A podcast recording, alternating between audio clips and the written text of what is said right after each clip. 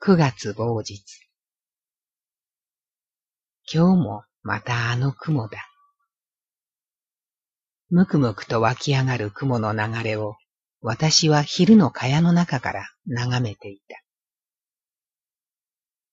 今日こそ十二層に歩いて行こう。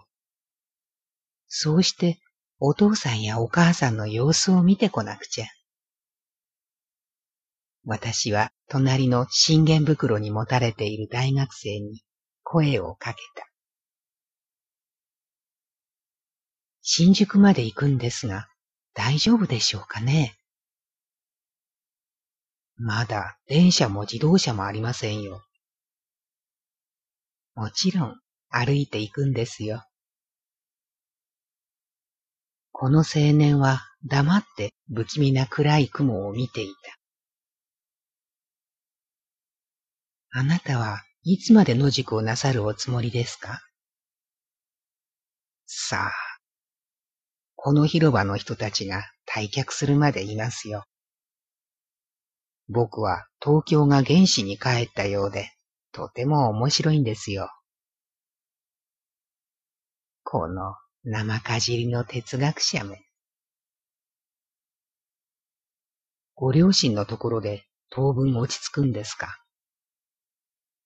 私の両親なんて、私と同様に貧乏で曲がりですから、長くはおりませんよ。十二層の方は焼けてやしないでしょうかね。さあ、郊外は朝鮮人が大変だそうですね。でも、行ってきましょう。そうですか。水道橋まで送ってあげましょうか。青年は土に突き刺した洋傘を取って、くるくる回しながら雲の間から霧のように降りてくる灰を払った。私は四畳半の蚊帳を畳むと、崩れかけた下宿へ走った。宿の人たちはみんな荷物を片付けていた。林さん大丈夫ですか？一人で。みんなが心配してくれるのを振り切って、私は木綿の風呂敷を一枚持って、時々小さい地震のしている道へ出て行った。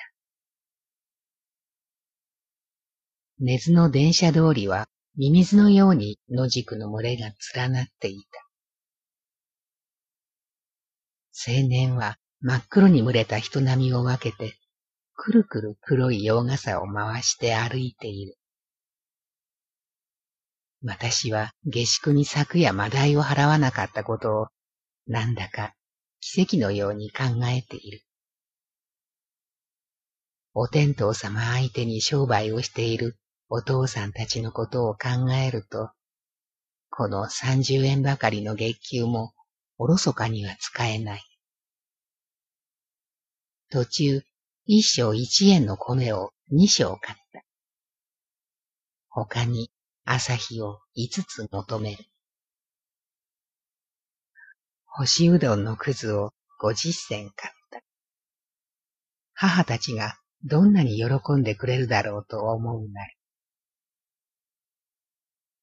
じりじりした暑さの中に日傘のない私は長い青年の影を踏んで歩いた。よくもこんなに焼けたもんですね。私は二升の米を背負って歩くので、二十日ネズミ臭い大衆がムンムンして嫌な気持ちだった。水豚でも食べましょうか。私、遅くなるからよしますわ。青年は長いこと立ち止まって汗を拭いていたが、洋傘をくるくる回すと、それを私に突き出していった。これで五十銭貸してくださいませんか？私はおとぎ話的なこの青年の行動に好ましい微笑を送った。そして気持ちよく桃色の五十銭札を二枚出して青年の手に乗せてやった。あなたはお腹が空いてたんですね。はは。青年はそうだと言ってほがらかに交渉していた。自信って素敵だな。十二層まで送ってあげるという青年を無理に断って、私は一人で電車道を歩いた。あんなに美しかった女性群が、たった二三日のうちにみんな灰っぽくなってしまって、桃色の毛出しなんかを出して、裸足で歩いているのだ。十二層に着いた時は日暮れだった。本郷からここまで四里はあるだろう。私は棒のように突っ張った足を父たちの曲がりの家へ運んだ。まあ、入れ違いですよ。今日引っ越していらしたんですよ。まあ、こんな騒ぎにですか。いいえ、私たちがここを畳んで帰国しますから。私は呆然としてしまった。番地も何も聞いておかなかったという関西者らしい白状さを持った髪の薄いこの女を憎らしく思った。私は包みの上の水道のそばに米の風呂敷を投げるように下ろすと、そこへごろりと横になった。涙が滲んできて仕方がない。遠く続いた包みの馬小屋しの花は、兵隊のように皆地べたにしゃがんでいる。星が光り出した。野宿をするべく心を決めた私は、なるべく人の多いところの方へ包みを降りていくと、とっつきの歪んだ床屋の前に、ポプラで囲まれた広場があった。そこには、二三の小家族が触れていた。私がそこへ行くと、本郷から大変でしたね。と、人のいい床屋のおかみさんは、店からアンペラを持ってきて、私のために寝床を作ってくれたりした。高いポプラがゆっさゆっさ風にそよいでいる。これで雨にでも降られたら散々ですよ。夜景に出かけるという年取ったご亭主が鉢巻きをしながら空を見てつぶやいていた。九月某日。朝。久しぶりに鏡を見てみた。古ぼけた床屋さんの鏡の中の私は、まるで山出しの女中のようだ。私は苦笑しながら髪をかき上げた。油っ気のない髪がバラバラ額にかかってくる。床屋さんにお米二升をお礼に置いた。そんなことをしてはいけませんよ。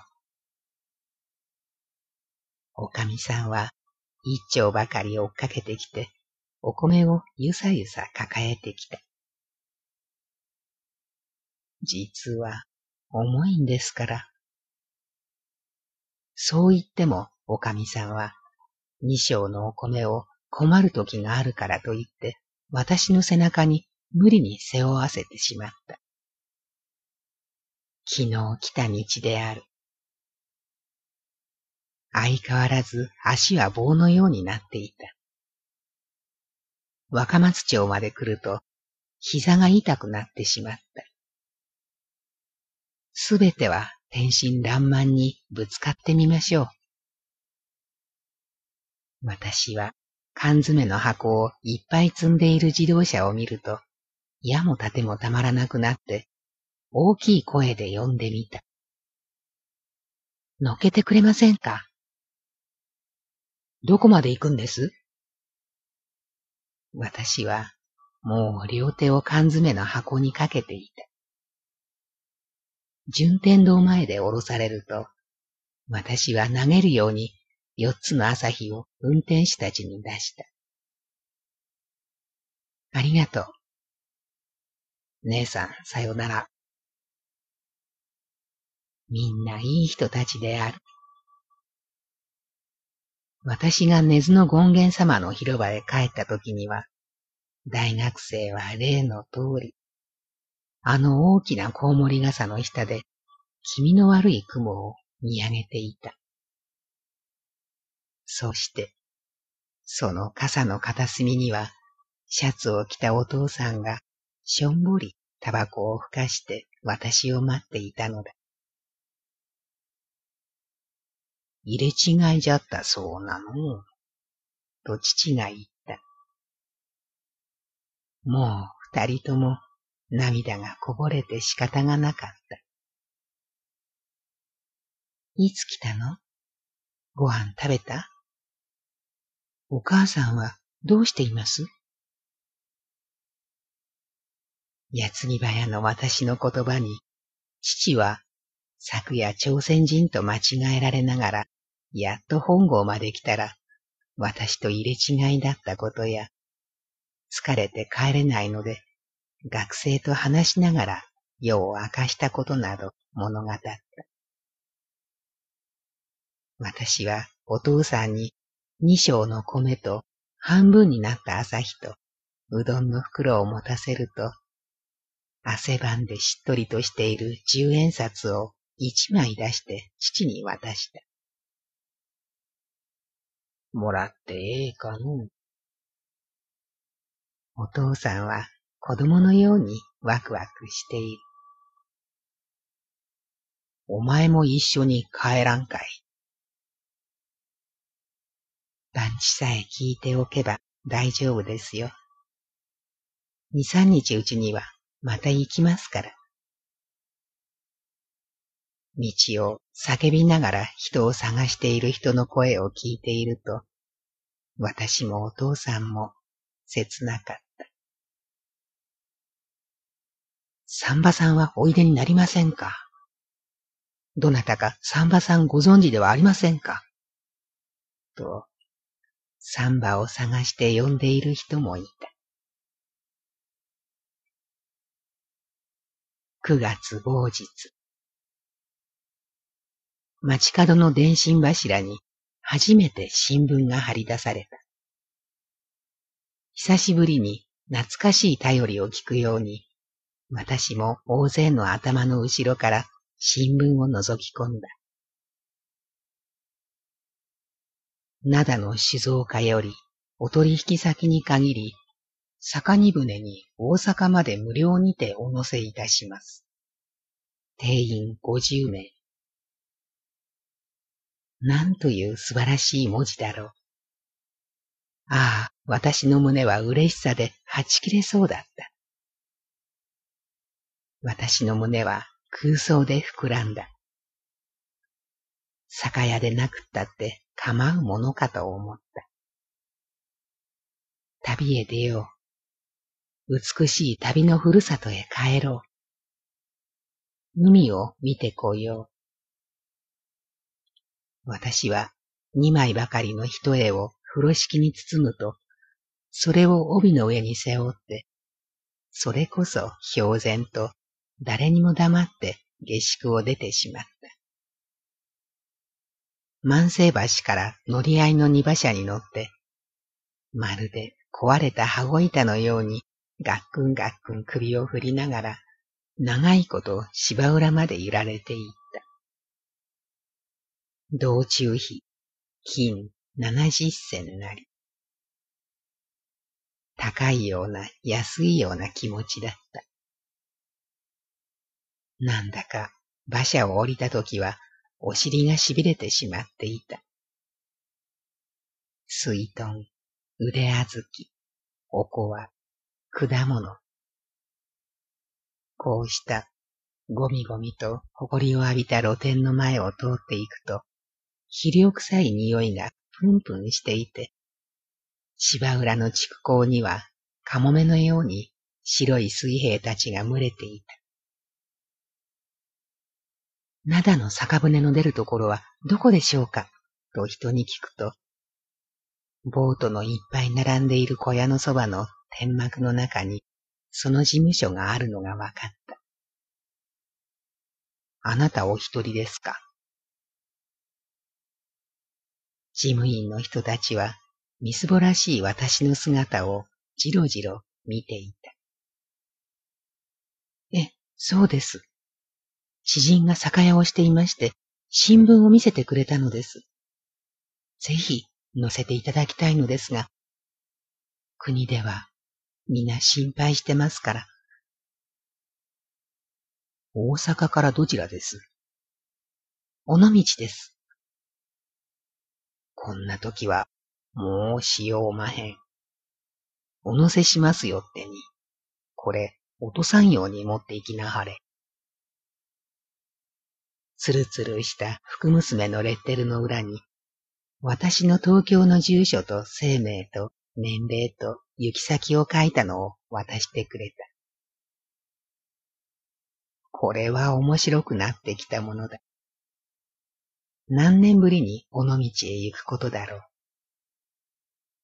ああ、あの海、あの家、あの人。お父さんやお母さんは借金が山ほどあるんだから、どんなことがあっても、尾道へは行かぬようにと言っていたけれど、少女時代を過ごしたあの海沿いの町を、一人ぼっちの私は、恋のように憧れている。構うもんか。お父さんだってお母さんだって知らなけりゃいいんだもの。カモメのような水兵たちの間をくぐって、酒の匂いのする酒に船へ乗り込むことができた。七十人ばかりの乗客の中に、女といえば私と取引先のお嬢さんであろう、水色の服を着た娘と、美しい柄の浴衣を着た女と三人きりである。その二人のお嬢さんたちは、青い御座の上に始終横になって雑誌を読んだり、果物を食べたりしていた。私と同じ年頃なのに、私はいつも古い酒樽の上に腰をかけているきりで、彼女たちは私を見ても一言も声をかけてはくれない。へお高く止まっているよ。あんまり寂しいんで、声に出してつぶやいてみた。女が少ないので、船員たちが皆私の顔を見ている。ああ、こんな時こそ美しく生まれてくればよかったと思う。私は切なくなって船底へ降りて行くと、鏡をなくした私は、ニッケルのシャボン箱を膝でこすって顔を映してみた。せめて着物でも着替えましょう。井筒の模様の浴衣に着替えると、落ち着いた私の耳のそばで、どっぽんどっぽんと波の音が響く。九月某日。もう五時頃であろうか。様々な人たちのものすごい寝息と蚊に責められて、夜中私は眠れなかった。私はそっと上甲板に出ると、ほっと息をついた。美しい夜明けである。父色の涼しいしぶきを蹴って、この古びた坂に船はさつさつと風を切って走っている。月もまだ薄く光っていた。暑くてやりきれねえ。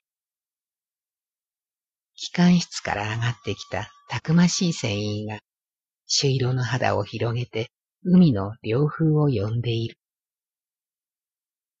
美しい風景である。マドロスのおかみさんも悪くはないなと思う。無意識に美しいポーズを作っているその船員の姿をじっと見ていた。その一つ一つのポーズのうちから苦しかった昔の劇場を呼び起こした。美しい夜明けであった。清水港が夢のように近づいてきた。船乗りのおかみさんも悪くはない。午前八時半。味噌汁とご飯と香のもので朝食が終わる。お茶を飲んでいると、船員たちが甲板を叫びながら走っていった。ビスケットが焼けましたから、いらしてください。上甲板に出ると、焼きたてのビスケットを私は両のたもとにいっぱいもらった。お嬢さんたちは貧民にでもやるように眺めて笑っている。あの人たちは私が女であることを知らないでいるらしい。二日目であるのに、まだ一言も声をかけてはくれない。この船はどこの港へも寄らないで、一直線に大阪へ急いで走っているのだから、嬉しくて仕方がない。料理人の人が、おはようと声をかけてくれたので、私は昨夜蚊に責められて寝られなかったことを話した。実は、そこは酒を積むところですから、蚊が多いんですよ。今日は繊維室でお休みなさい。この料理人は、もう四十くらいだろうけれど、私と同じくらいの背の高さなので、とてもおかしい。私を自分の部屋に案内してくれた。カーテンを引くと、押し入れのような寝室がある。その料理人は、カーネーションミルクをポンポン開けて、私にいろんなお菓子をこしらえてくれた。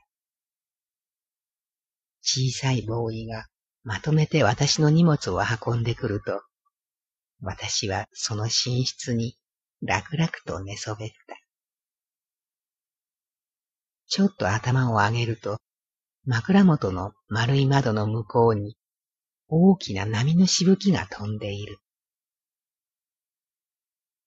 今朝の美しい機関士もビスケットをボリボリ噛みながら、ちょっと覗いて通る。私は恥ずかしいので、寝たふりをして顔を伏せていた。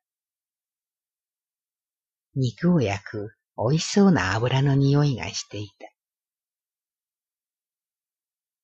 私はね、外国航路の中府だったんですが、一度東京の震災を見たいと思いましてね。一船休んで、こっちに連れてきてもらったんですよ。大変丁寧な物言いをする人である。